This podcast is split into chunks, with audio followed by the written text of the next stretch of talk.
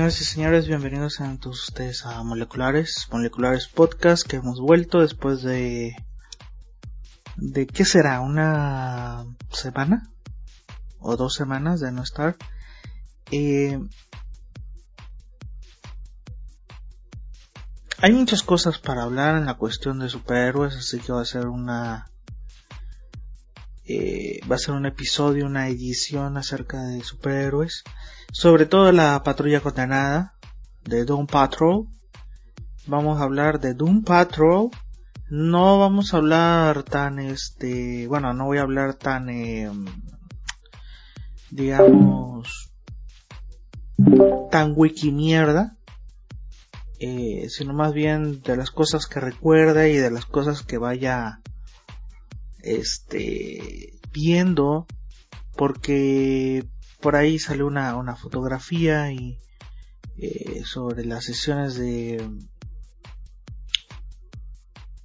bueno primeros vistazos de de Man, de Negative Man, de, Elastic Gear y, y demás, ¿no? Em, que Doom Patrol, para aquellos que no sabían, este salió meses antes que X-Men, ¿no? Creo que ellos déjame ver, déjame ver muy bien, déjame checar el año. Pues yo creo que son de los de los cincuenta y tantos. A ver, déjame checar el año. Ah, creo que es del 63, creado por Arnold Drake.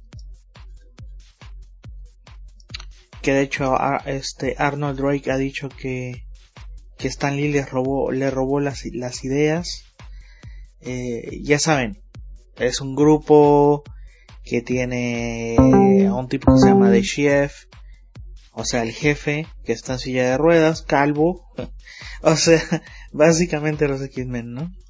Eh, y luego, bueno, este, meses después sale X-Men.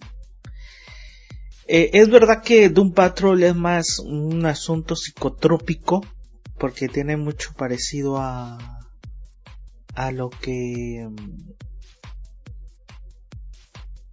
digamos, lo que se vivía en esa época.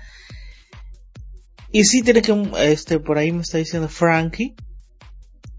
Frankie aquí en el chat, que está, en el chat está Frankie, está, este, la mente, la mente 90, ahora se puso la mente 90, lo voy a decir la mente. Este, y, y nadie más, eh, ahorita voy con los saludos, pero les decía acerca de, este, la onda psicotrópica de Don Patrol, porque lo es, o sea, tú ves los, los primeros números, por lo menos los primeros ciento, ciento treinta y tantos, ciento sesenta eh, números de Dawn Patrol, la, la primera orden, o sea, el, primer, la primera encarnación, y son psicotrópicos, eh, que después Marvel le copió, eh, ya no el concepto del grupo como tal, sino que también lo, psicotrópico y año más tarde sale este eh, Doctor Strange, se me iba el nombre, se me iba el nombre. Para, para aquellos que no saben, estamos grabando eh, a las 3 de la mañana.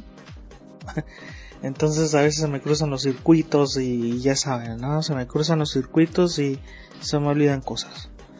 Pero este es la es eh, la hora ideal para grabar.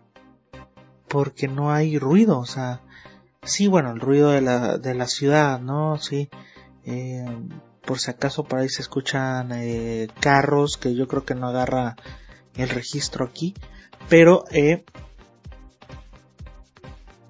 pero si se escuchan por ahí carros y demás es que estamos acá como podemos decir a un lado de la carretera. Aquí, pues, básicamente, como estamos en un lugar céntrico, obviamente pasan carros. Este, y no, esto dando como, no como justificación, Frankie, pero sí, como para decirles, oye, este, empezamos tarde, eh, es muy tarde y luego pues mi cerebro no trabaja, normalmente trabaja mi cerebro 12 horas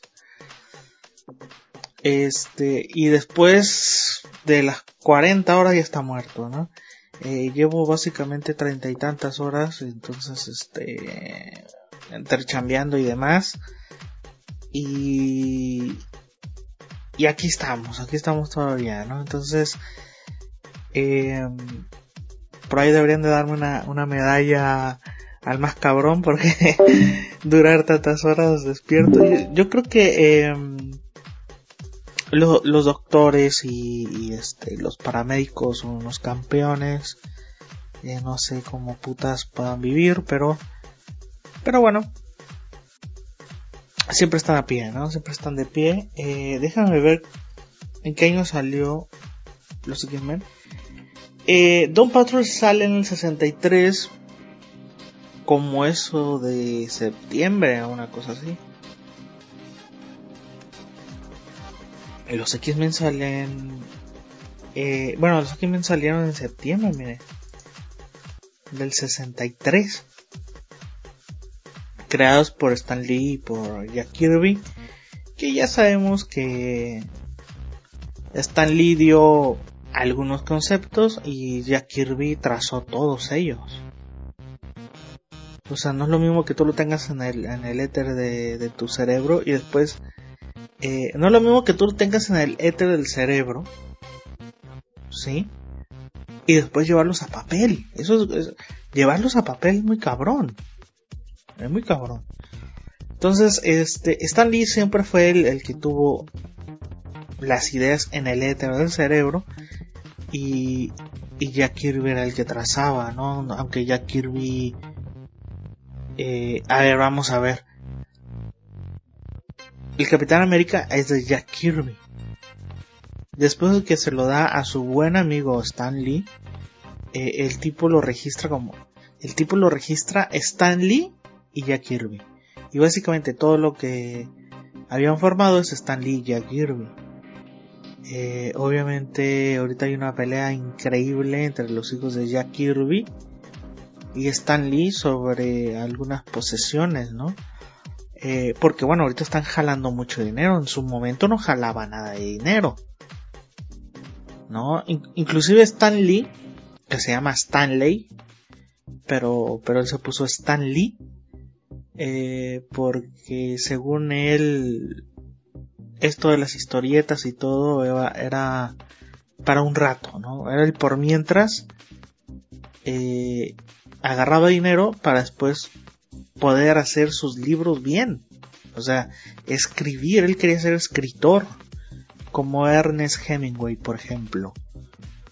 Eh, y él no quería, de alguna forma, no quería que se supiera su pasado en, las historietas. Por eso puso Stanley.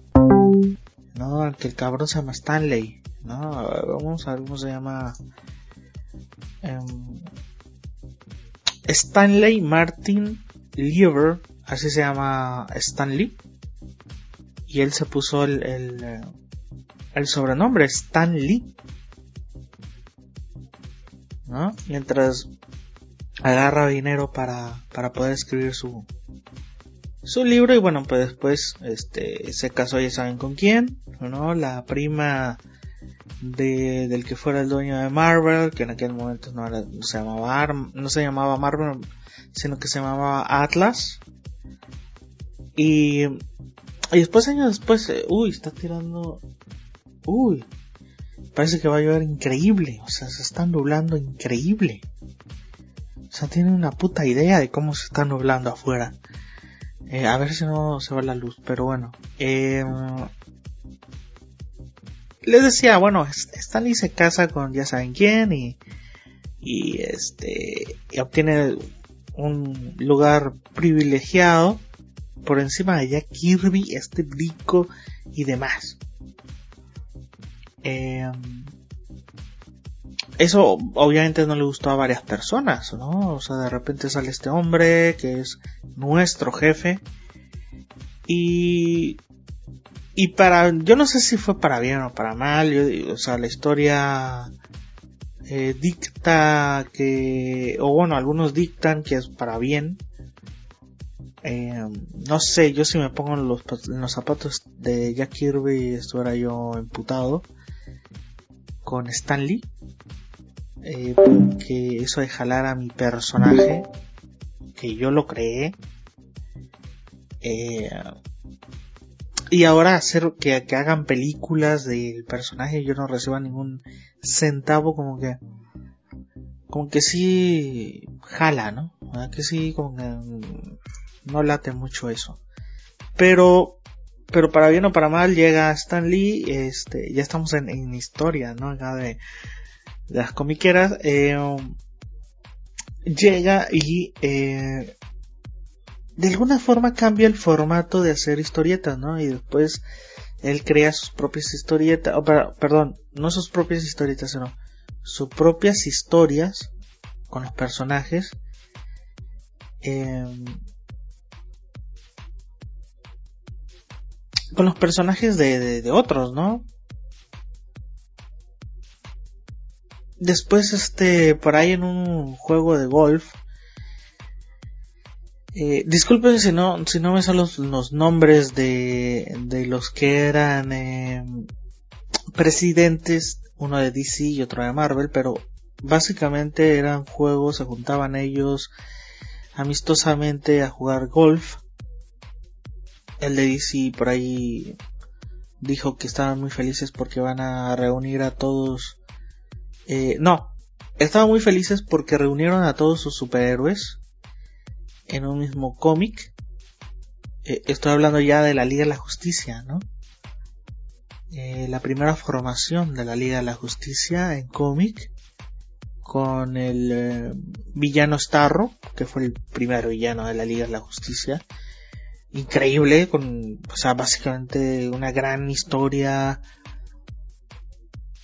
Que ese formato lo han venido copiando, ¿eh? Este, Marvel, eh, el, lo que este, el presidente le dijo a, a Stanley, quiero que reúnan un grupo de superhéroes.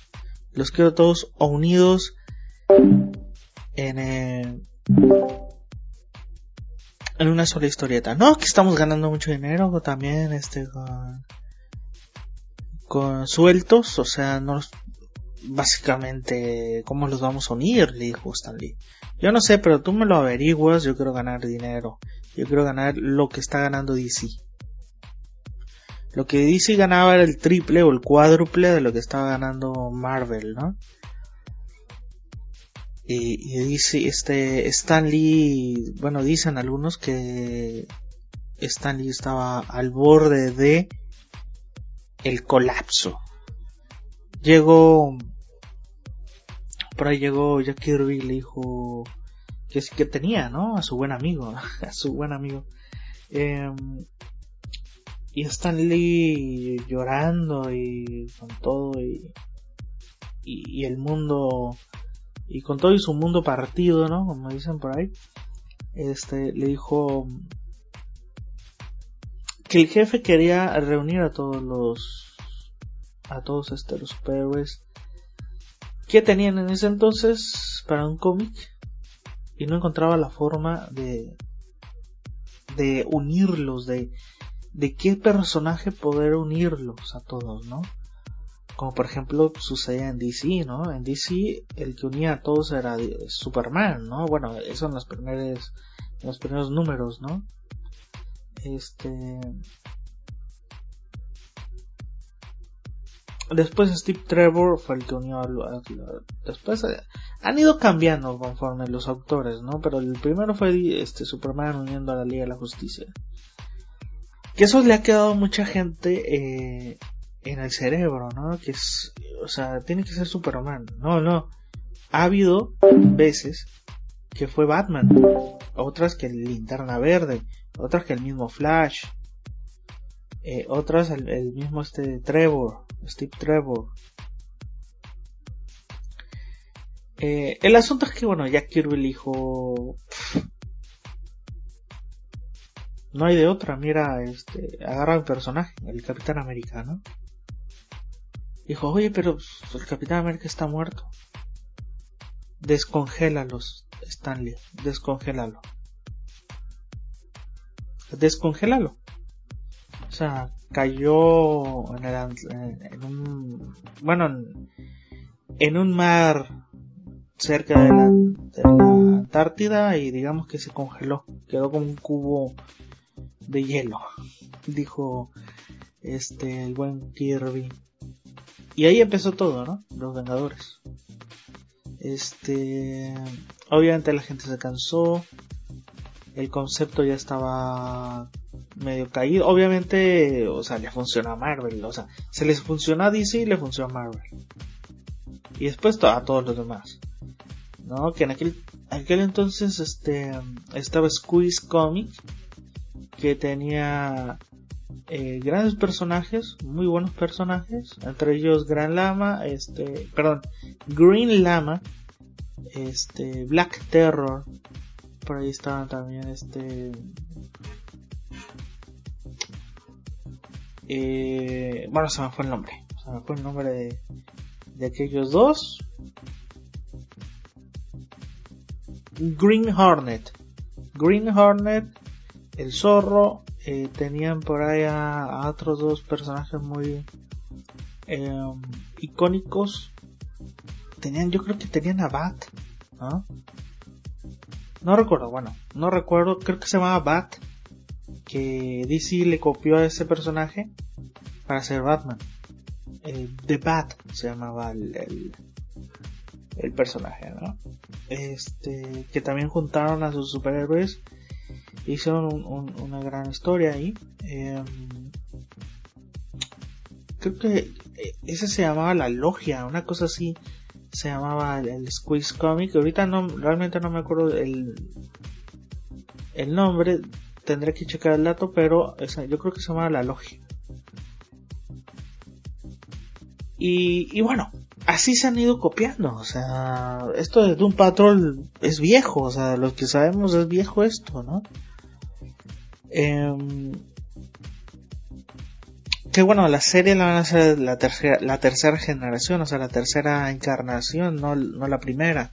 Entonces estamos hablando un poco de, de un de, historia, de una historia devaluada, lamentablemente. Es, es, que en cómics fue horrible esa época. Fue horrible esa época. Ahorita vamos a hablar bien de Doom Patrol. Este, eh, déjame ver cuánto llevo. Déjame ver cuánto llevo de tiempo. Bueno, 17. Vámonos con la primera rola. No vamos a ir con la primera rola. Sí, sí, sí. Nos vamos a ir con la primera canción. Em, no sin antes poner un poco los saludos. Por este. Híjole, a ver, vamos a ver. Eh, ¿Por qué tenía los saludos? Saludos, los había apuntado, hecho, este, básicamente son a ver, aquí está. Aquí está. Eh, Damian Algoguin. Israel Fan Love Series. Eh, Javi Omar. Albert Newman. Eh, Black, Widow. Margarita Lorena. Ghostface. Eh, Rodríguez Max 762. Omar Roger Carter. Richard D. Parker. Este. Joana Dora, Joana este, Silva, Ramiro Urquides, eh, Pavel Chalimov y bueno Sergio Agogó que aquí está como la mente, ¿no? Laila Sousa, Anthony Bakovic, Dianita Barestea, eh, ¿qué más está ahí? Ramsés, obviamente, Ramsés, un camarada, gracias por estar el pendiente Ramsés, este, Corne Perales, Ebner el Primo, eh, también muchos saludos a, Costa Rica, Estados Unidos, Rusia, Alemania, Inglaterra, España, eh, la gente aquí en México, increíble, ¿no? Argentina, Chile, Paraguay, Uruguay, eh, Portugal y a ver, déjame ver quién más. Bielorrusia, mucha gente de Bielorrusia, quién sabe por qué me bajan de ahí. Obviamente estoy viendo aquí el, mapa de los que me están de las tías que nos están... Mis tías viajan mucho. Eh, mis tías viajan mucho. Eh, contactos moleculares gmail.com y también me pueden visitar en Twitter con eh, Epstein Zombie. Ahí voy a estar. De hecho, ahí, pongo muchas cosas. Nos vamos a ir con una, una rola. Una, una rolita ahorita ya para empezar un poco fuertes. Eh, vamos con Slayer. La banda Slayer. Vamos a, vamos a poner Jesus Save. Del disco, creo que era la tercera placa, el disco Rain in Blood. Eh, me encanta ese disco. Mm, yo creo que bueno el primer disco la primera placa fue muy buena. O sea yo creo que es una de las más icónicas que, que hay en cuanto a ahorita para que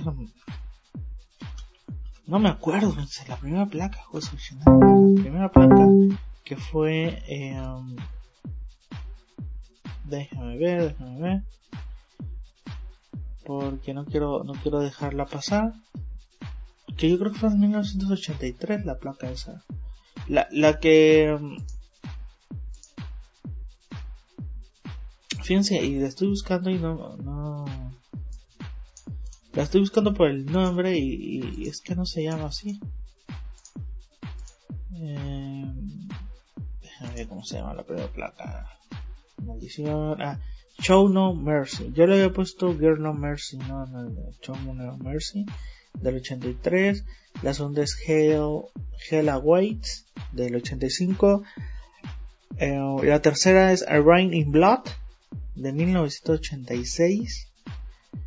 Eh, de ahí sigue Thought of Heaven, que esa placa me encanta también, del 88.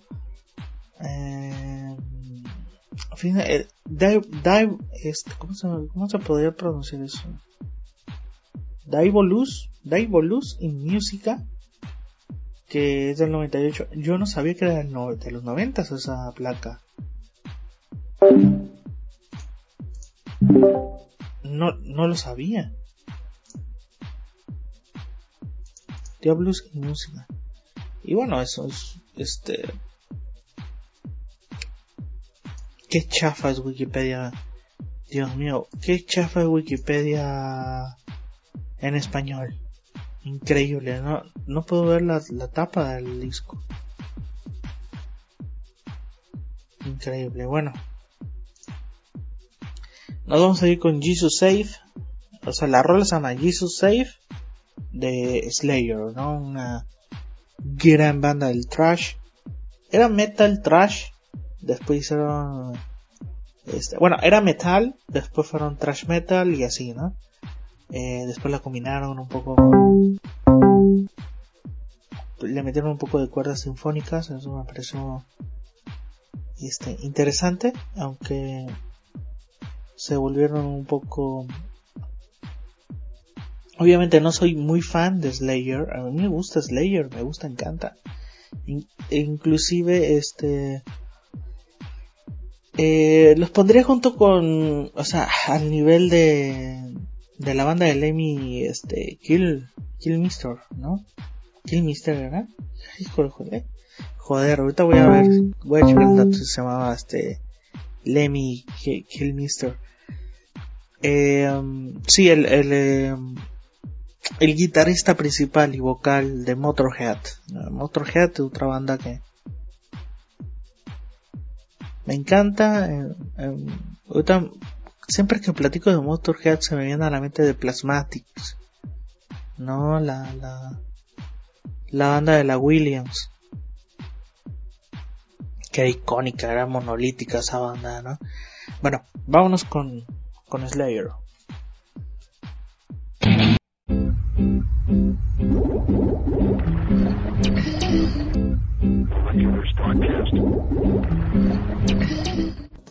Bueno, este. Bueno, em, regresamos. Regresamos. Eh, sí, eh, Ian Lemmy Kilmister, así se llamaba el eh, finado letrista, arreglista, vocal eh, de Motorhead. Eh, y aquí Frankie me lo estaba diciendo también. Ian se llamaba. Ian Levy Kilmister. Y bueno, eh, la mente también ahí por ahí me estaba preguntando de de Depeche Mode. A mí me gusta, me gusta mucho Depeche Mode. Es una gran banda Depeche Mode. Eh, obviamente yo lo viví, ¿no? Este, esa, esa banda. No me acuerdo cómo se llamaba aquel disco de la, el disco este de la, creo que se llamaba algo de las masas contra no sé qué. Eh, the Sound of the Masses, una cosa así se llamaba. Aquel disco de la tapa, en donde la tapa estaba un, eh, un altavoz o un altaparlante rojo. Eh, venía por ahí la, la rosa de Never Let Me Down Again, que me encantaba esa, esa rola, o sea, yo estaba obsesionado con Depeche Mode. Esa rola me, me obsesionó mucho. Este, sí, después vino aquella legendaria placa, yo recuerdo muy bien, eh, hipnótica, o sea, me, hipnotizó ¿no? la placa de violador eh, del 90. Ahí Martin se lució, o sea, Martin que escribió todas las canciones de ese disco donde viene Angel, Angel, Angel the Silence. Este, perdonen mi, inglés, ya saben, aquí hablamos bien y mal, ¿no? De ambos idiomas, inglés y español. Eh, of Truth también está por ahí. Y no recuerdo cuál otra nada. Walking in My Shoes, creo que estaba también en ese disco. Y de, bueno, Motorhead. Motorhead, ¿qué discos tuvo? O sea, ahorita. Y te puedo decir Overkill, eh, Bomber, eh, Ace of Space. Eh, no, Ace of Spades. ¿no? Obviamente uno de los más recordables. Iron Fist, Orgasmatron, claro, eso estaba buenísimo ese disco. Eh, que rondaba lo. Era como un tren, ¿no? Eh, o sea, ahorita la tapa no la puedo ver aquí, no, no sé por qué en Wikimierda en español no, no la tiene. Pero, este, yo recuerdo que era como un tren, ¿no? Tren ahí medio diabólico, ahí medio demoníaco, ¿no? Esa, esa tapa es que las, las tapas de los discos de Motorhead son son increíbles son increíbles. Yo voy a buscar aquí la de la, la primera tapa la primera tapa que era blanco y negro no aquí me dice Frank la primera tapa de blanco y negro y, el típico demonio que hablas tú no yo, yo creo que tiene nombre ese ese demonio. Ok, sí, aquí está. Sí, maravilloso maravilloso, maravilloso, maravilloso. A ver, este... Miren, wiki, wiki mierda en, en inglés. Eh, por lo menos te muestra las tapas, ¿eh? Por lo menos el Overkill, buenísimo también. Eh, Bomber, a ver, vamos a ver el de Bomber, que no lo recuerdo. Ah, sí, sí, sí, sí, sí.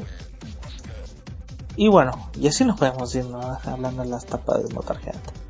No, y bueno, las canciones también. Miren, el más legendario era Another Perfect Day. Eh, disco que nunca tuve en las manos. Este no, en aquel. Eh, yo recuerdo tener un, este cassette de 90 minutos. que, bueno, 45 minutos a un lado, 45 del otro. Este, para aquellos que ya tienen mi edad, ¿no? Yo tengo 34. Este, a mí me grabaron este disco, Another Perfect Day, que nunca supe la tapa. Eh, de verdad, es que nunca me puse a buscar la tapa. O sea, hubo un especial por ahí de la revista de La Mosca, donde. y de Switch, también tuvo un especial Switch de, de Motorhead, y obviamente salieron todas las tapas, pero no, no. Nunca me puse a, a verlas, ¿no? A todas y aprenderme los nombres de todo, ¿no? Este, por ejemplo, esta, esta de Snake by Love es maravillosa la tapa. Es, es, una. O sea, les digo, la neta es que. Yo creo que. yo recuerdo una entrevista que le hicieron a, a Ozzy Osbourne. Eh, y él por ahí se soltó, no sé qué, pregunta fue que, que él se soltó a, hablar de las tapas que le gustan y nombró que todas las tapas de Motorhead son favoritas de él. O sea, eh, Black Sabbath dice él que se quedó corto con las con las tapas. Nunca tuvo nunca tuvieron una eh, entre comillas mascota como la de Motorhead o Iron Maiden, por ejemplo. Puede decir alguno de los de los este por nombrar algunos de los que tienen ahorita tapas y mascotas legendarios. Eh, él hablaba de que Black Sabbath se quedó súper corto y de hecho hablaba de que eh, el Master el Master of Reality creo que se llamaba Master of Reality eh, la segunda placa creo que es la segunda placa ahí sí yo no sé eh, después de Paranoid salió ¿no? Eh, hablaba de que era increíble de ver bandas en esa época, por ejemplo, yo creo que era del ochenta y tanto la, la entrevista. Con, con tanta imaginación, ¿no? Y que le gustaba, le gustaba mucho lo que estaba viendo, ¿no? Eh, yo le preguntaría a Ozzy Osbourne cómo ve el, la actual industria, ¿no? Obviamente hay algunas bandas por ahí que... Puede ser Killwitch, por ejemplo, que, que pueden este, salvar un poco el, metal, ¿no? Pero ya las bandas ya están viejas, algunas. Eh, son ya básicamente dinosaurios algunos pero, pero sí me gustaría ver un poco lo que dice al respecto de la industria actual, ¿no? Y bueno, entre otras cosas, ahí Frampi me está diciendo, habla, habla de Joaquin Phoenix. Joaquin Phoenix. Sí, bueno. A ver, este, yo te recuerdo a alguien que me estaba diciendo a mí, no, oye, ¿por qué saben los que están en el chat que, de lo que vas a hablar no pues bueno básicamente hablo con ellos no antes de, entrar a, en vivo y y les digo que, que, es lo que básicamente voy a hablar no los puntos principales y todo.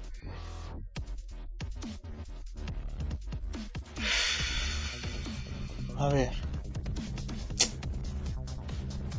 a ver ya, yo creo que ya se dieron cuenta que esto es como un eh, este es como vamos a everywhere, ¿no? O sea, aquí no hay no hay cortinillas, no hay nada, o sea, básicamente no hay nada, así que este va a ser como que el número el número sucio de moleculares, ¿no? No hay nada y, y los temas ahí están flotando. Joaquín Phoenix. ¿Qué puedo decir de Joaquín Phoenix? Creo que a ver, en primera, dudo mucho. Mm, o sea, me trae. Todd, Phillips, por ejemplo. Vamos a hablar del director un poco. A Todd Phillips que dirigió pues básicamente la primera de Hangover y la tercera de Hangover. Eh, sí, de, qué pasó ayer, ¿no? Aquella película de qué pasó ayer. Que están bien las películas, pero son comedias, ¿no? Entonces, eh, uno se entera de que él es el director del Joker, de la película está de, del Joker, que no, no está vinculada con nada.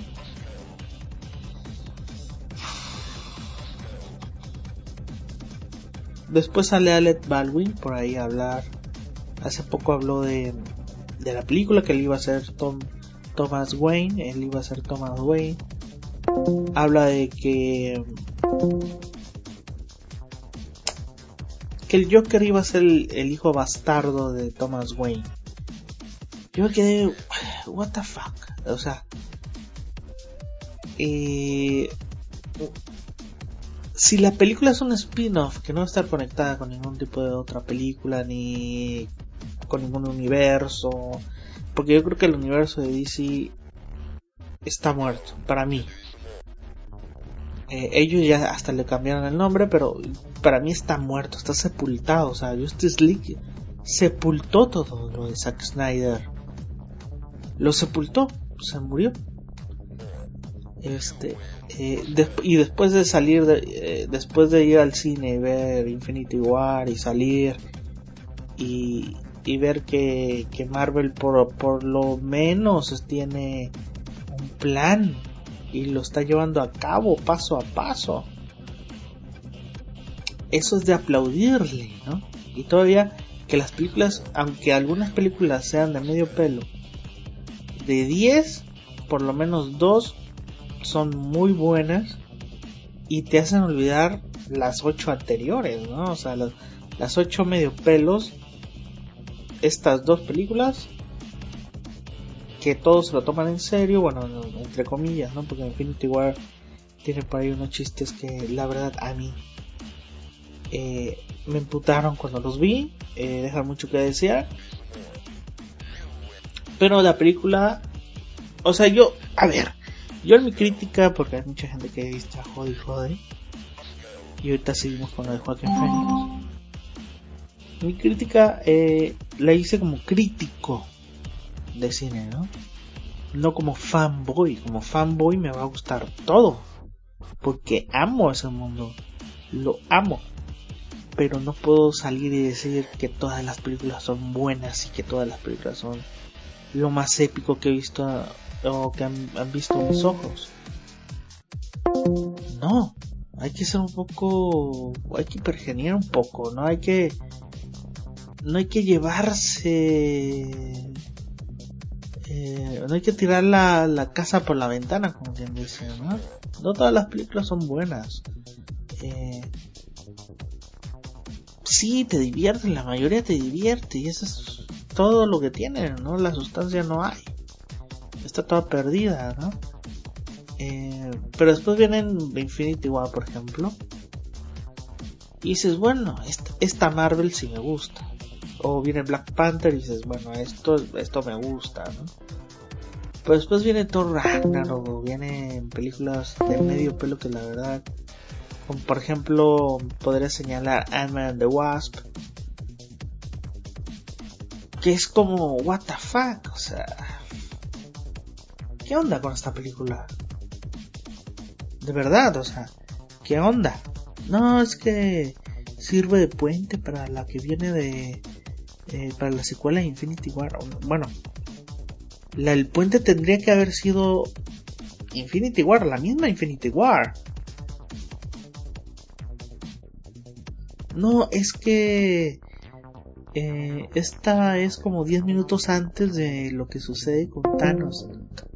A mí no me interesa saber qué es lo que le pasó 10 minutos antes a, a, a Ant-Man, por ejemplo, ¿no?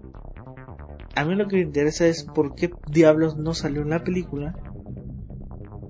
¿Sí?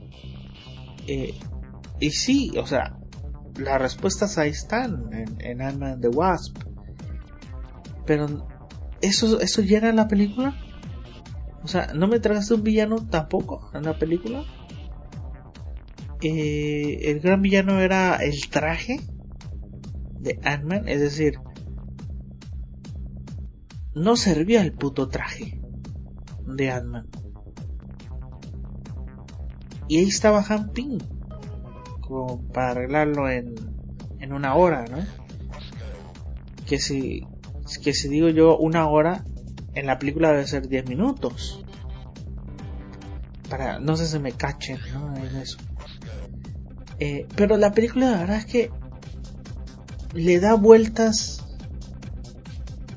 a lo que realmente importa y ya cuando llegas a lo que realmente importa dices puta qué, qué pasó o sea me dieron dos vueltas para darme un par de pasas. Que sí o sea que sí te responden por qué no está en Infinity War Ant-Man y te responde porque Ant-Man no desaparece, ¿no? Que era una de las cuestiones que yo decía en la reseña. O sea, básicamente no desaparece porque está en el mundo cuántico, es otro mundo. Es otro mundo, ¿no? Steve Loxe, que es un científico, yo creo que es austriaco, ¿eh? O, húngaro. Eh, por ahí habló, de hecho ahí por ahí está la entrevista en YouTube habló sobre, sobre el mundo cuántico, ¿no? O sea, en la realidad. Y em, puedes acceder a él, ¿no? O sea, en teoría, porque obviamente todo es teoría. Todo en este mundo es teoría cuando hablas de algo que parece ficción, ¿no? Y que después al rato es realidad, ¿no? o sea, eso, eso está muy loco eso está muy loco, nunca lo he entendido, ¿no? Antes hablaban de las tablets y todo este pedo. En Star, en Star Trek, en 1960 y tantos, o en 1930, por ahí, eh, ya hablaban de las tablets, ya hablaban de las puertas que se, que se abren solas. Y de repente, puff, puff, es realidad. O sea, aquello que era ficción ahora es real, ahora es real, ¿no? Que las cámaras este, iban a ser más pequeñas que la palma de, la mano. Y puff, o sea, teléfonos celulares, smartphones con eh, gran calidad de fotos y de cámaras. Entonces hablaba del universo cuántico y decía que, que aquello se puede manejar linkeado a este mundo paralelo que es este que es en el que estamos viviendo todos, ¿no? Este, porque tanto el macro, micro y el eh, intermedio de los eh, mundos, de las eh, dimensiones, están conectadas las unas con las otras. Entonces, hay, hay un link de energía, ¿no? Él hablaba link de energía un poco de la mente, ¿no? Que podría la mente podría formarse a un link de la experiencia de estar mucho en un, en, un universo y cambiar de universo.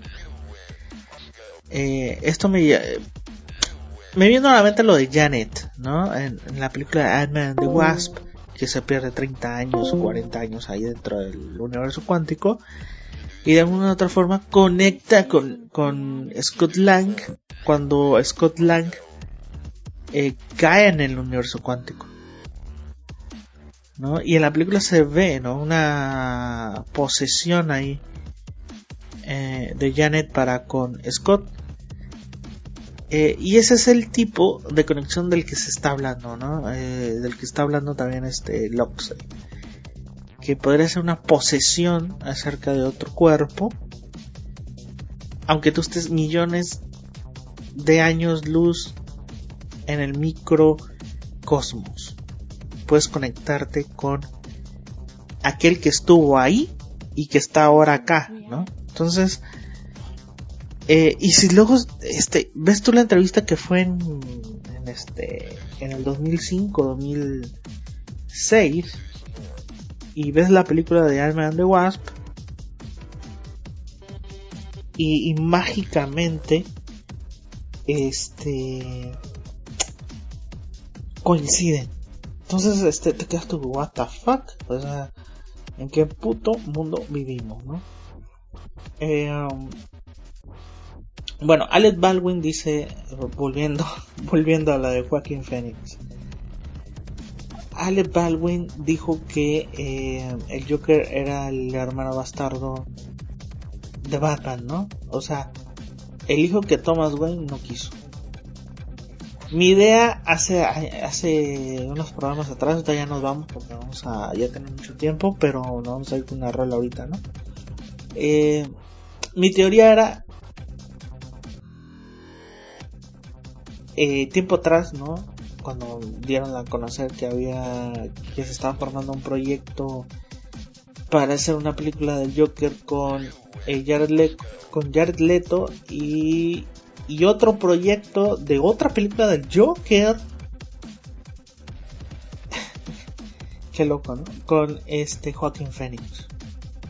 Entonces dije, what o sea, ¿qué está pasando? Parece ser, dije en aquel momento, y me cito, me cito, parece ser que quieren traer a los tres Jokers sí, a los tres Jokers, aquellos del Ultimate. Eh, del Rebirth, ¿no? Eh, um, suena rara la idea, eh, no gusta porque es rara, ¿no? No gusta porque de alguna forma todos los que estamos metidos en esta onda de las películas de superhéroes tenemos la sensación de saber qué es lo que piensan los estudios en realidad, ¿no? Que es dinero, o sea, dinero, dinero, dinero. Viene esto y dices, eh, no va a funcionar, o sea.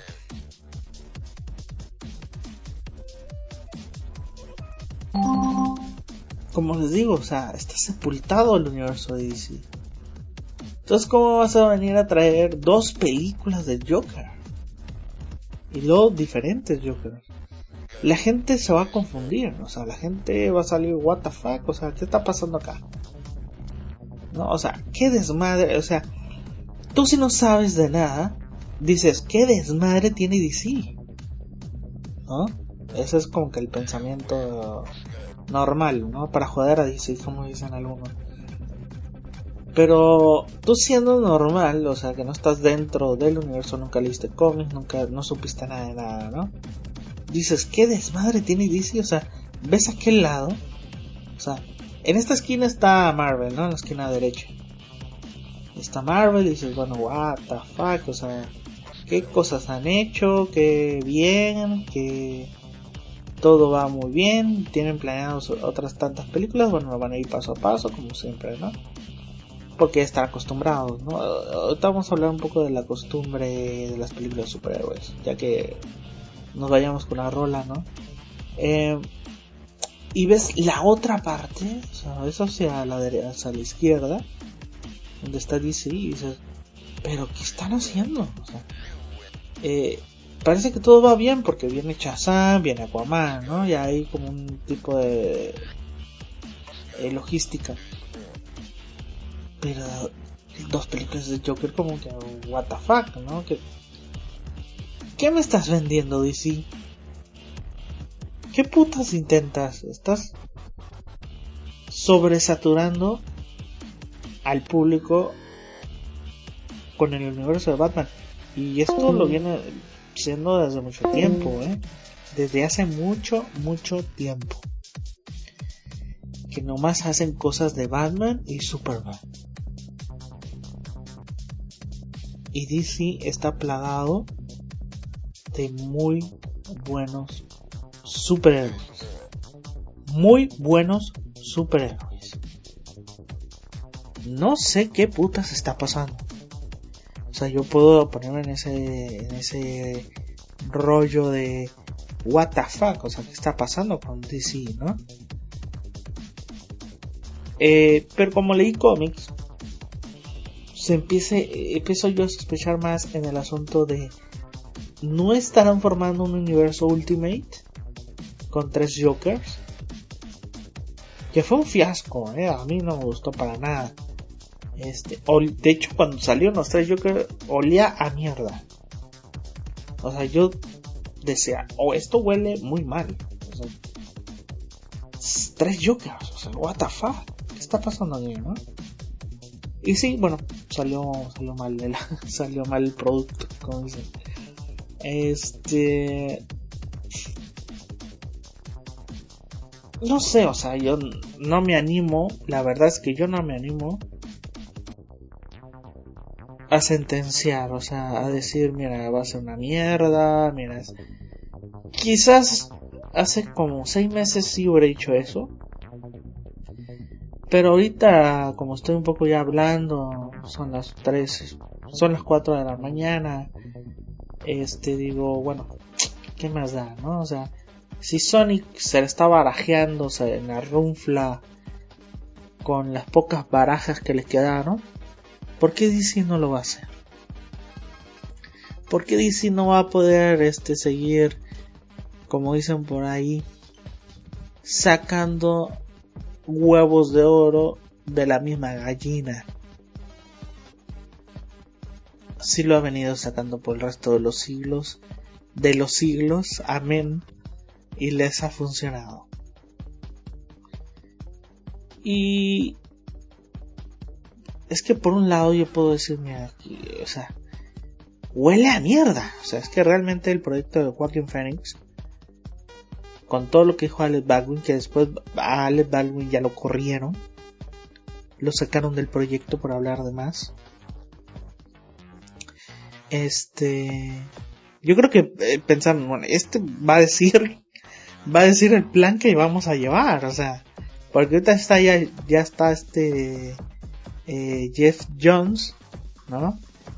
Eh, en, el, los proyectos de películas, antes no lo estaba, ahora sí, ¿no? Eh, eso es lo que nos quieren dar a entender, porque antes decían, no, sí está, pero salen mierdas como Justice League, que bueno, Digo mierda porque realmente fue como un Frankenstein mal hecho, ¿no? Pero, pero tiene sus adeptos, ¿no? Tiene sus adeptos la Justice League.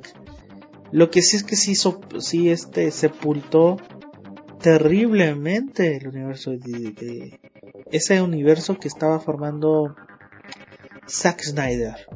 Iba a decir el universo de DC, no. El universo que estaba formando Zack Snyder.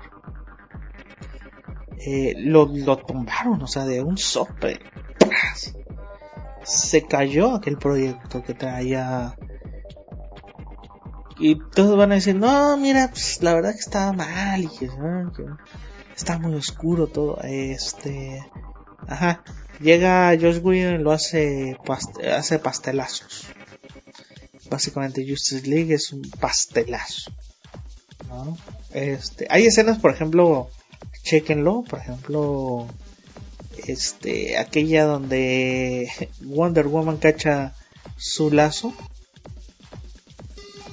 joder o sea es que ni eso estuvo bueno o sea es que realmente se ve tan chafa joder es que a nivel eh, yo cuando digo que Justice League es una mierda no estoy diciendo la historia porque la historia es tal cual lo que lo que hicieron con con este con lo que hizo Marvel por ejemplo con con Ultron con la era de Ultron con, con Avengers 2 o sea básicamente es la misma onda.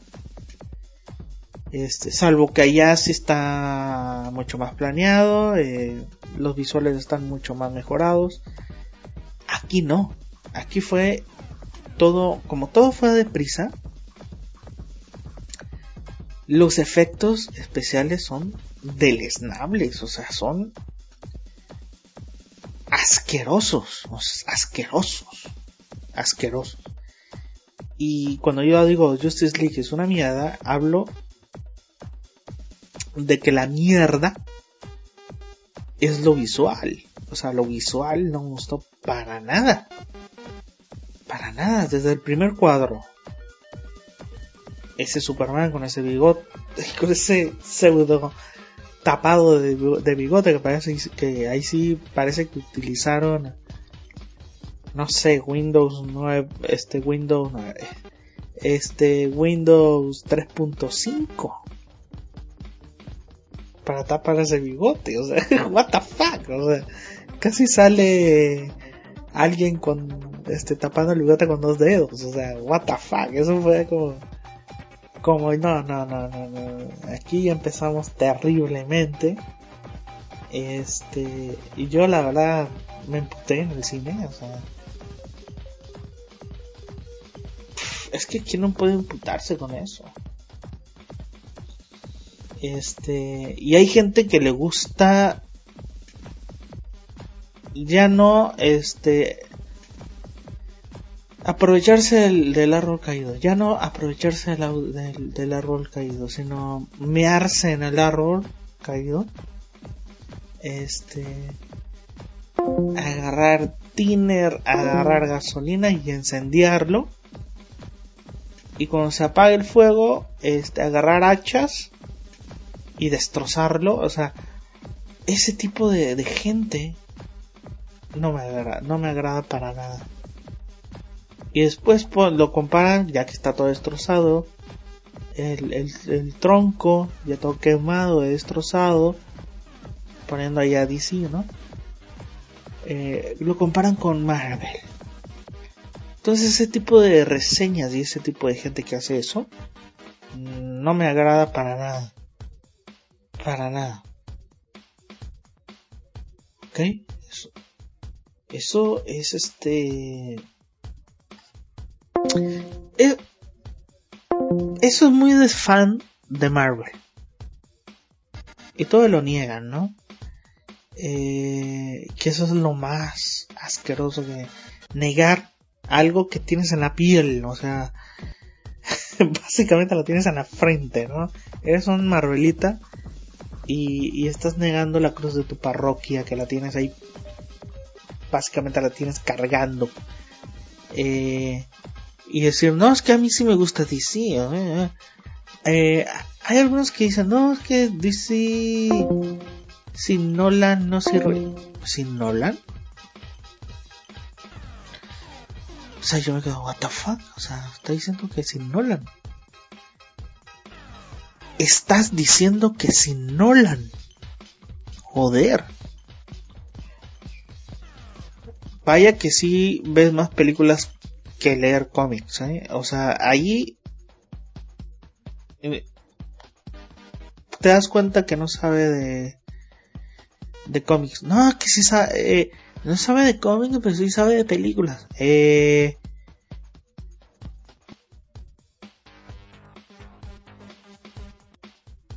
no sé, a ver, este, le pongo persona de Ingman Bergman y no sabe ni qué pedo ahí. Este. No sé, le pongo alguna película de Jean-Luc Bogart, Le Metre, por ejemplo, y. No, es que ese tipo de serie no me gusta. Bueno, pues eso es, eso es séptimo arte, porque lo que estás hablando no es cine. O sea, lo que estás hablando y diciendo no es cine, es... Eh, ahora sí que... Claro que, a ver, es un género de acción. Donde básicamente el cine es el pretexto, ¿no? Eh, ya no es el arte, es un pretexto para mostrar... Eh, no sé, una historia, no quiero decir estupidez, una historia estúpida, llena de ficción, que no tiene nada de filosofía, que no tiene nada de... Eh, que simplemente entretiene, ¿no? Eh, yo no tengo nada que ver o no tengo nada en contra, por ejemplo, de la gente que le gusta eso nada más. ¿Sí? Es como decir, eh, me gusta la pizza, me gusta la comida china, este, pero no, las ensaladas no me gustan. O sea, esa gente que le gusta comer mal, yo no estoy en contra de esa gente, porque yo a veces como mal. ¿Ok? Yo en lugar de un caldo, este, o una ensalada me he hecho una hamburguesa, ¿no?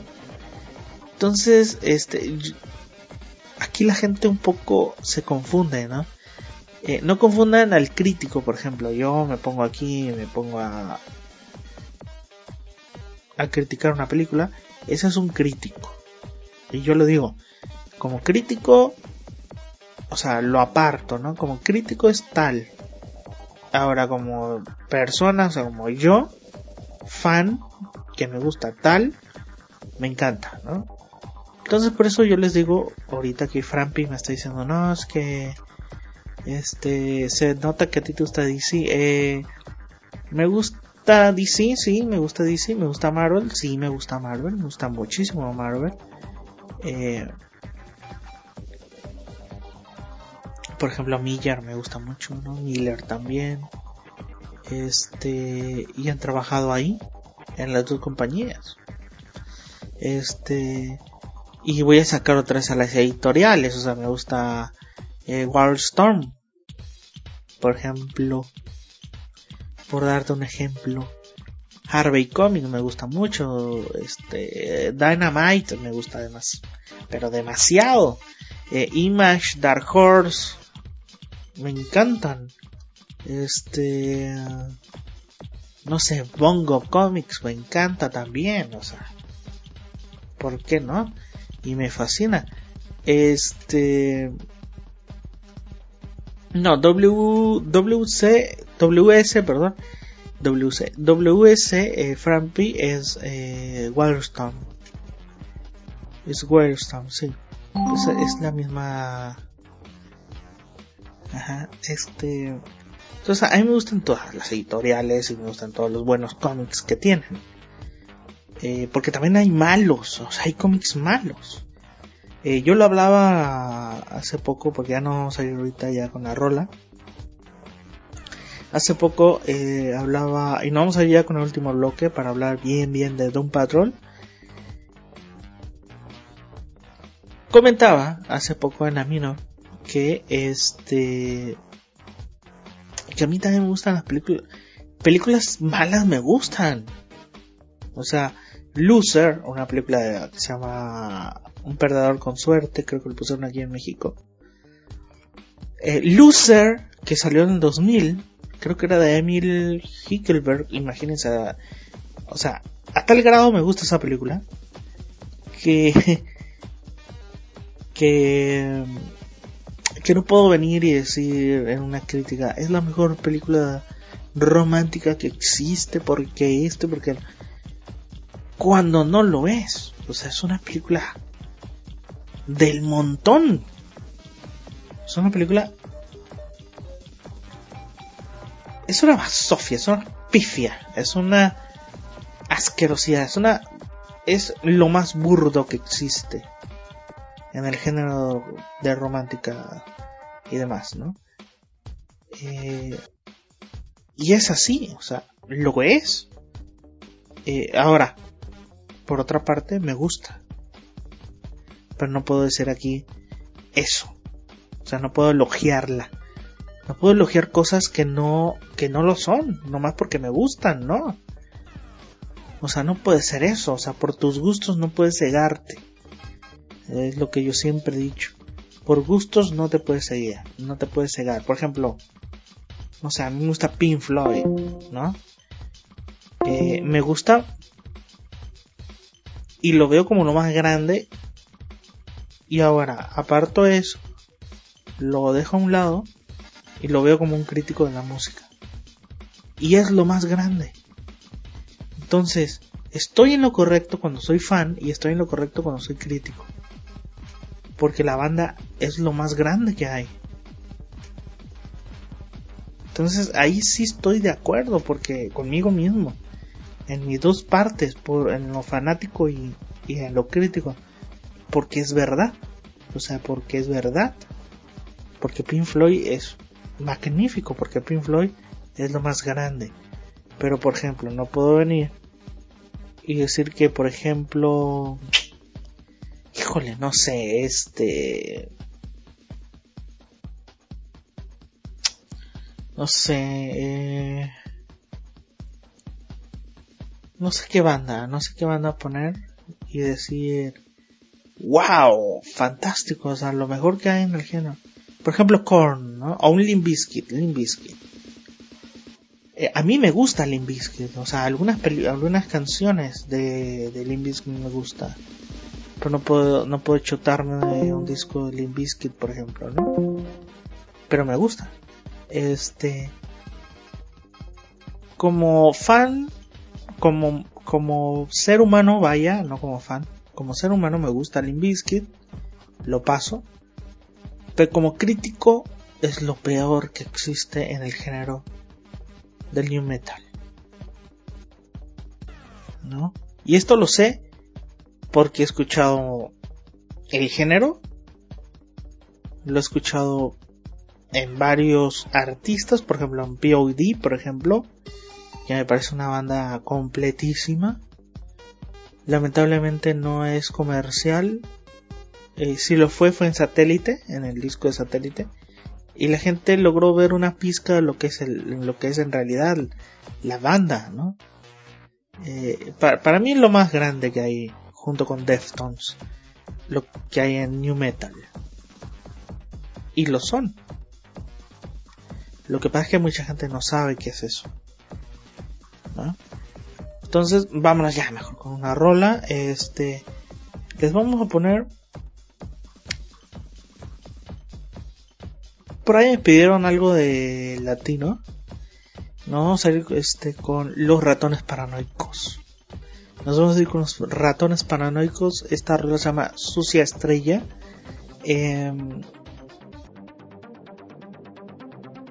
esto lo pongo porque eh, por ahí platicando, este, salió ahora el, el, el unplug de Molotov. Y me dijeron, no, que es el mejor unplug de la historia. Eh, y les pregunté, ¿viste a Charlie García? ¿Viste el unplug de Charlie García? ¿Viste el unplug? Bueno, es que no podemos decir que se llama unplug, ¿eh? Porque el unplug de Soda Stereo no se puede llamar unplug porque usaron este guitarra eléctrica, ¿no? Pero y el mismo Cerati decía, bueno, una lástima que no pudiéramos poner unplug, ¿no? En el, en el nombre del disco. Eh, pero bueno, viste esos dos, esos dos son los más grandes de la historia, ¿no?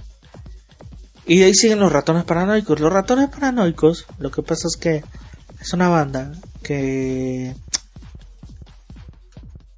en el icono sur, en el cono sur, icono, en el cono sur, este, en el icono, wow, en el cono sur es este muy, pero muy solicitada, eh, lo conocen, lo conocen a la banda, y no tanto acá, ¿no? En Norteamérica.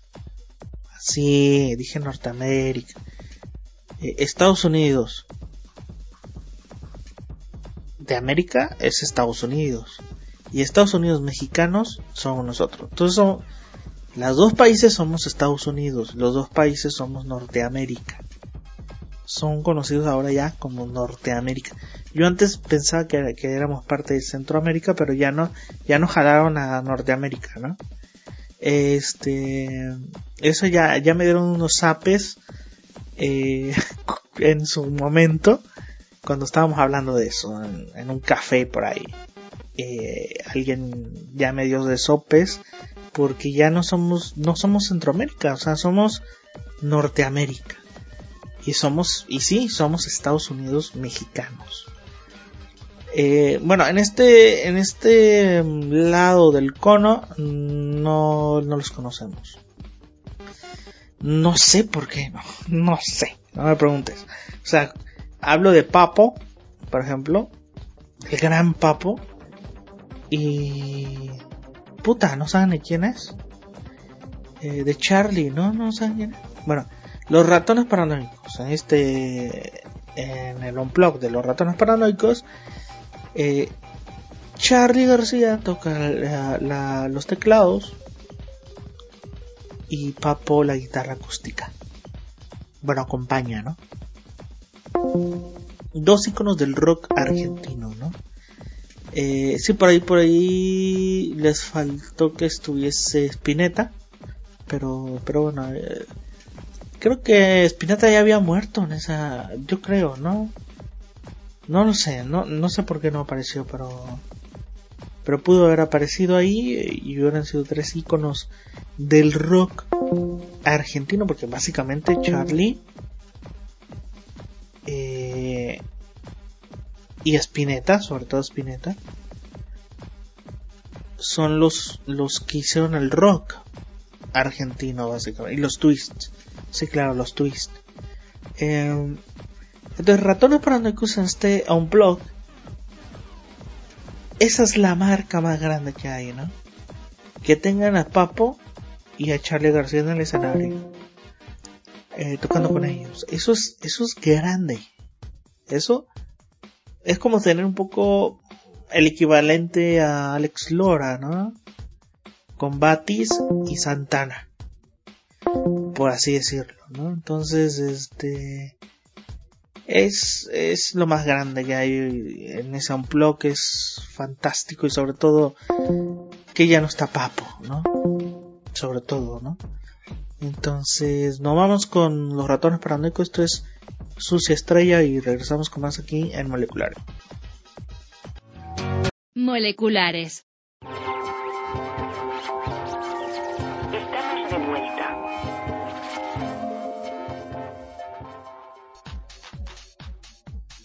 Bueno, eh, regresamos, regresamos después de, de escuchar a los ratones paranoicos. Este,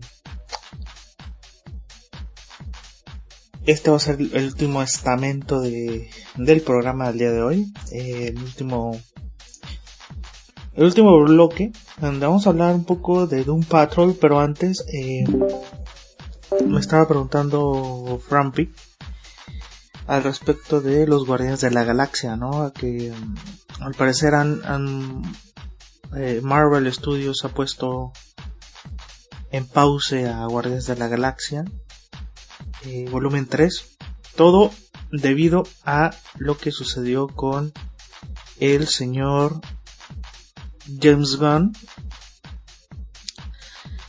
Y, y bueno, James Gunn habló con, con gente de, Marvel Studios. Parece que eh, llegaron a algún acuerdo en el asunto del guion y, demás. Y por otra parte también se hablaba de Taika Waititi. De que él llegaría a... Eh, estos son rumores, ¿no? De Taika Waititi que llegaría a formar parte de lo que es la fase 4 de Marvel. Es decir, él va a comandar esa fase. Como ya no está eh, James Gunn y los rusos, los rusos se van a ir a Netflix. Entonces eh, la vacante queda ahí. Y al parecer los rumores indican, sobre todo rumores llegados desde Reddit, indica que eh, Taika Waititi sería el que se encargara de toda la fase 4. Eh, a mí eh, esa noticia me alarma.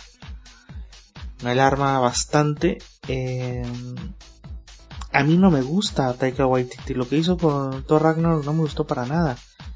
pero tengo que admitir que, por ejemplo, sus películas independientes me gustan mucho. Creo que acá con, con Marvel la ha cagado. La ha cagado. Y bien.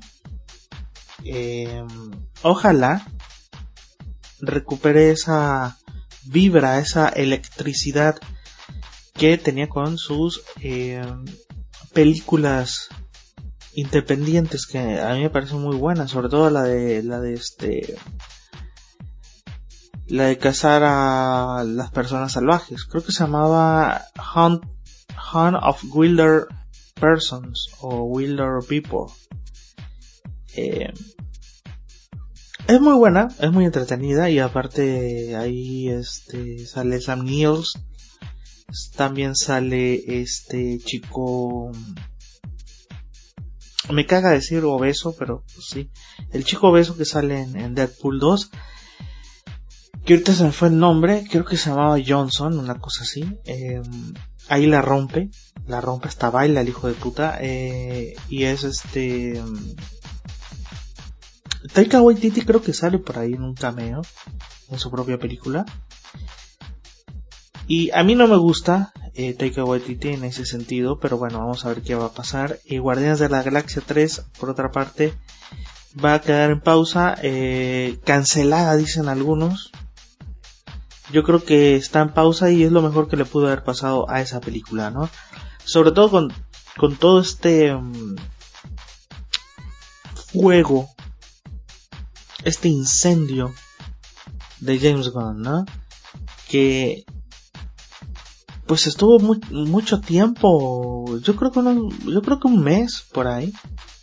Yo creo que se alcanzó el mes de estar la noticia eh, cabalgando y este trotando por todo internet. Y después este creo que Marvel Studios dijo bueno vamos a, a tranquilizarnos todos. Eh, vamos a cancelar la película hasta nueva fecha, hasta nuevo aviso. Y, y así ya no se mete Dave Bautista, por ejemplo, que era el que estaba hablando mucho en, Twitter, eh, y todo el elenco, sobre todo Chris Pratt, porque después vienen eh, investigaciones para con los del elenco, ¿no? Sobre todo Chris Pratt, ¿no? Chris Pratt es un tipo que eh, en sus vacaciones caza. O sea, caza venados. Es el deporte que él practica. Entonces, eh, ahí entraríamos en, otro problema. Y ese es, ese es un problema mucho más grande. Entonces, eh, Marvel Studios dijo, bueno, vamos a parar todo esto porque luego vamos a llegar a niveles que prácticamente nos vamos a quedar sin, sin cast, ¿no? Eh, ahora, Guardianes de la Galaxia 3 no sé en qué vaya a brincar. Porque el único que está es eh, Rocket Recon. Los demás desaparecieron prácticamente. Eh,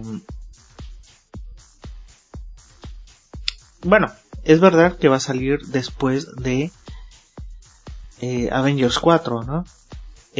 miren, es lo mejor que pudo haber pasado. Porque miren, si, si Marvel Disney se hace de los cuatro fantásticos, eh, inclusive ya teniendo, porque yo creo que eh, ya están en planes para sacar Namor, para sacar los Eternos, y, si llegan a tener a los cuatro fantásticos, van a tener espacio para poner a los cuatro fantásticos, o sea, para, poner la película de los cuatro fantásticos.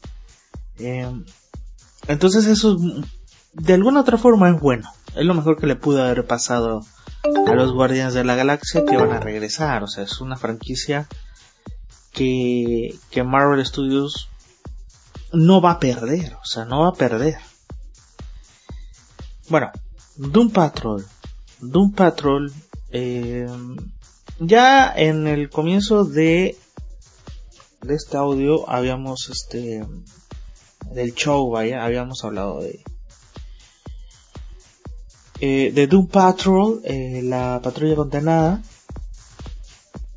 Y eh, va a salir una serie y este obviamente este, esto fue un cómic hecho por Arnold Drake en 1963 creo que él lo hizo en junio. Y después los X-Men salen prácticamente el mismo año pero en septiembre no poquito después de que saliera Doom Patrol. Aunque Doom Patrol y X-Men tienen el mismo, concepto, es decir, el concepto personajes. Ya sabes, un grupo comandado por un, calvo que está en silla de ruedas, ¿no? Y cada quien tiene un poder diferente. Este, bueno, la serie va a estar encargada en la tercera encarnación, que, fue la peor, para mí fue la peor. Eh, haciendo un poco generales, ¿no? Fue como que la peor encarnación de, eh, de Doom Patrol. Pues o sea, por estar Shelf, que, que es el jefe, estaba Robot Man 1 todavía, el, Cliff Steel. Eh, Crazy Jane estaba por ahí, estaba la la Ravis, de, o sea, los tres entes estos, eh, Dorothy Spinner, estaba por ahí también. Eh, um, Lowstone, Lowstone, que a mí me encanta, Rhea Jones, conocida mejor como Rhea Jones, que me encanta.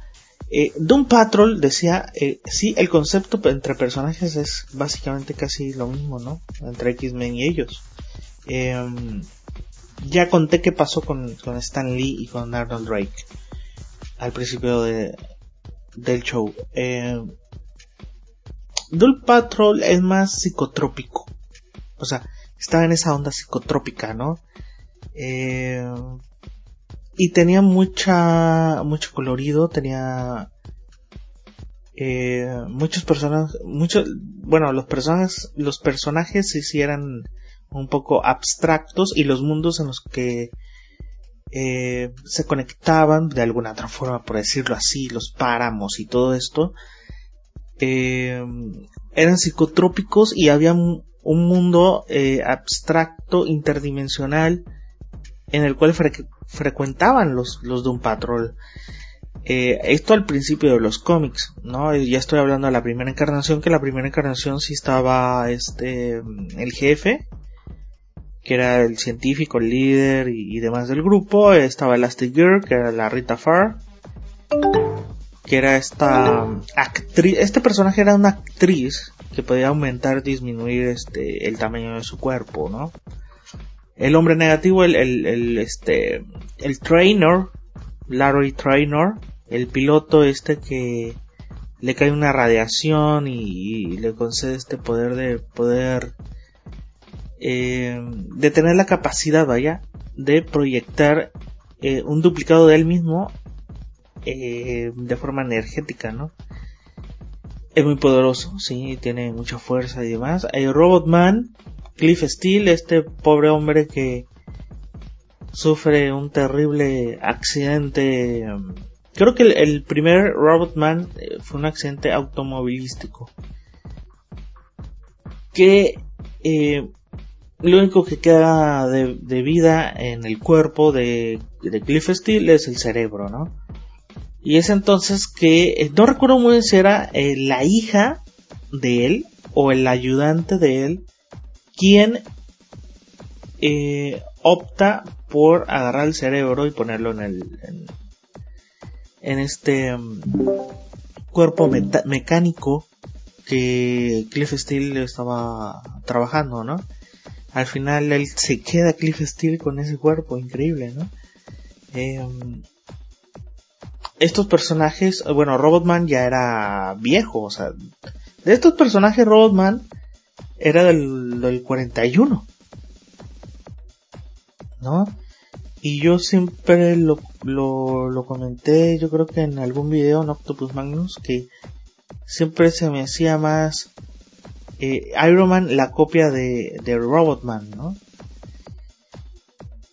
Y este, la verdad los villanos de la tercera encarnación eran malísimos, había, había unos que se llamaban los hermanos tijera que eran malísimos, eran como tres güeyes eh, con un traje rojo o negro, no, súper entallado y bueno, las manos no eran manos sino que eran tijeras. Y este, sí, se le conoce como la secta, aquí me está diciendo Frank. Em, había uno que era el, Red Jack, que era este un ente, una entidad que tenía el poder básicamente de Dios, eh, pero era muy, digamos, estaba muy pirata, estaba muy loco. ¿No? Estaba desquiciado al, al grado de Jack el Destripador, ¿no? Em,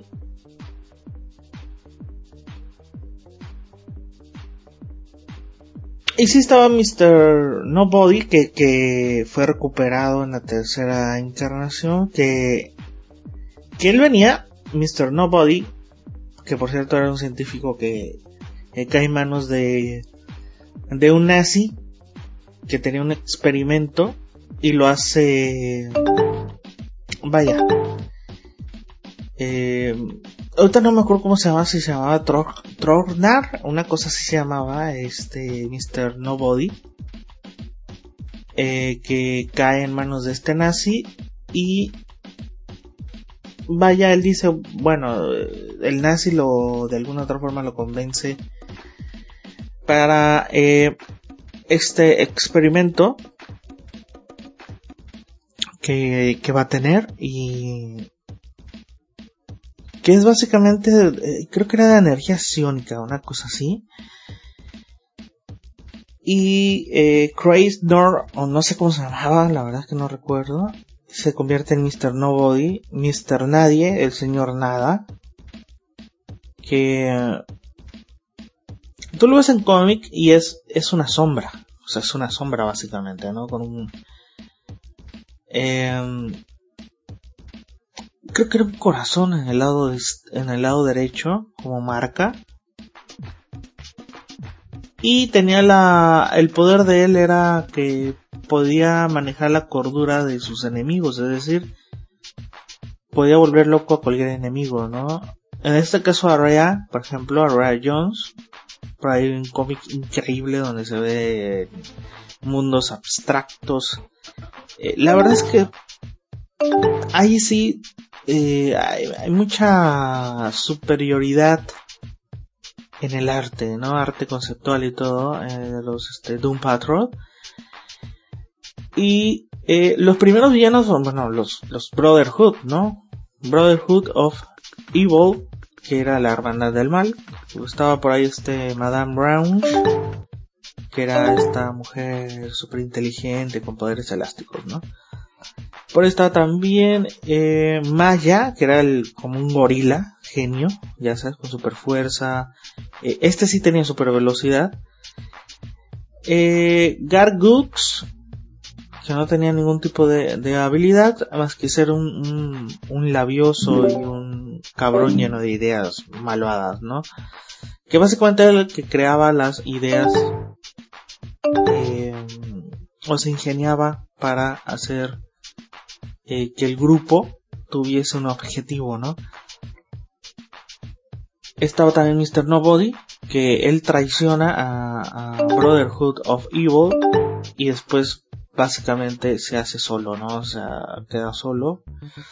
Eh, Warp, Warp eh, tiene la, el vuelo, la habilidad de poder abrir portales también interdimensionales e, e, inclusive ir de un lugar a otro. Y ya en la segunda etapa tenemos a, por ejemplo, cosas como tan, o sea, cosas tan abstractas como este Animal Vegetable, eh, Mineral Man, que, que es este, que eran como plantas, ¿no? Básicamente estos enemigos. Eh, una época un poco rara, ¿no? Ahí en, con ellos. Eh, y una, una, una segunda hermandad que se llama The Brotherhood of Dada, era donde estaba Mr. Mr. Nobody, Sleepwalk, que era una, una mujer este con super fuerzas, eh, y, que podía dormir al oponente. Eh, estaba Frenchy, un hombre super corpulento, jamaicano, el güey, que podía transformarse en un ciclón giratorio. Eh, recuerdo también a Blur, ¿no? El fantasma este de, los espejos. Number, Number Numb, que era un misterioso güey intangible eh, que podía convertirse en cualquier objeto, cualquier este tipo de persona, era una como Mystique, pero este era intangible, ¿no? Eh, y bueno, había gente, a había entes, entes como árbol, este, mm, como el árbol de guante, O sea, ese es muy raro, o sea, bastante raro que tenían super fuerza y conocimientos este de acerca de los portales, ¿no? Em, había uno por ahí creo que se llama Cuestionario, que era una mujer este, japonesa. Eh, cuestionario era, era este, una mujer japonesa que eh,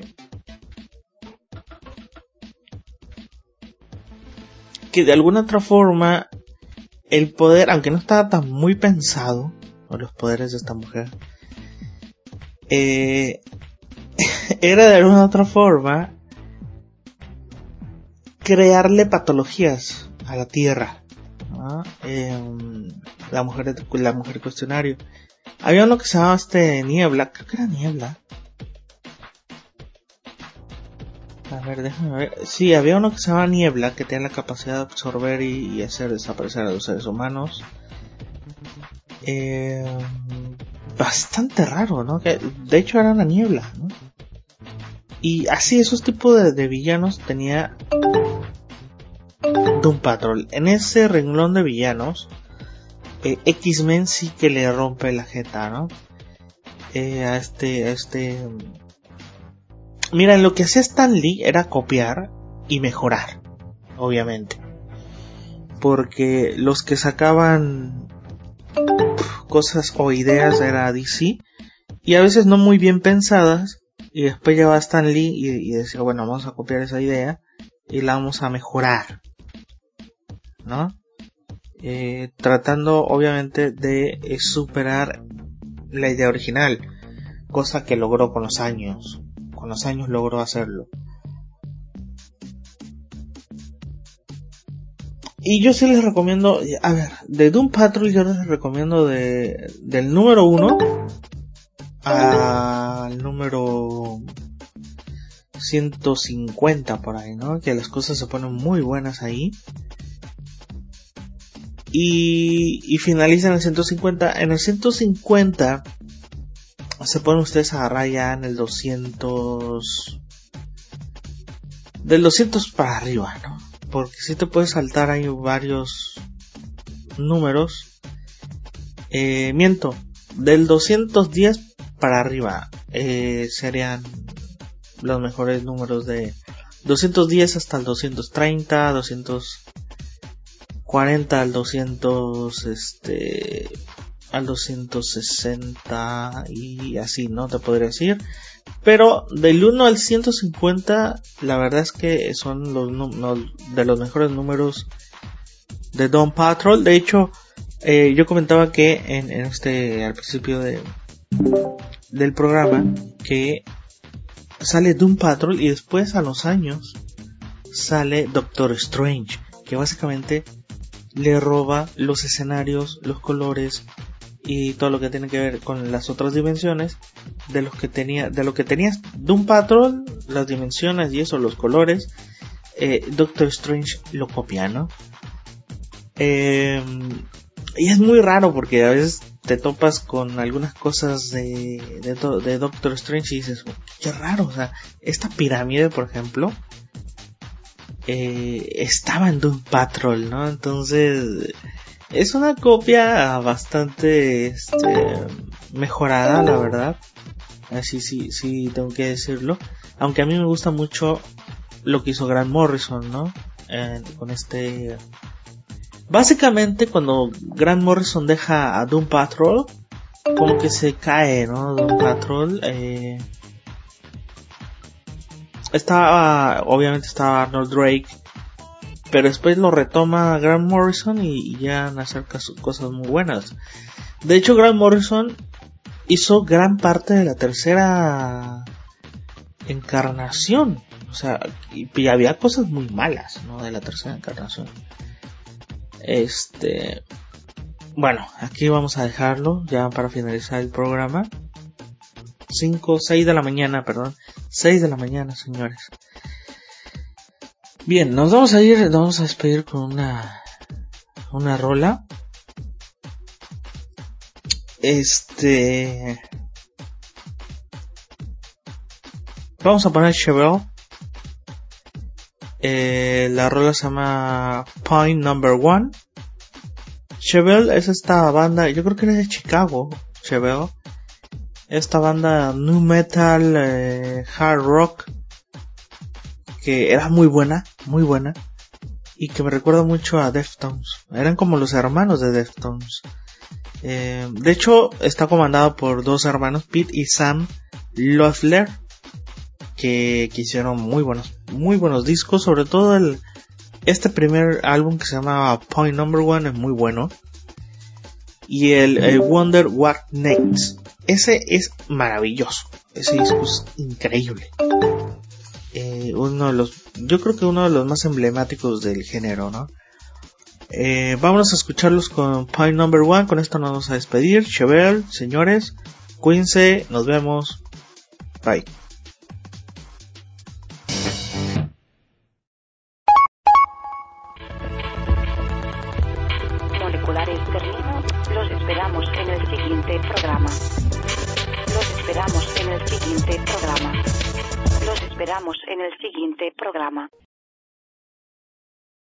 Moleculares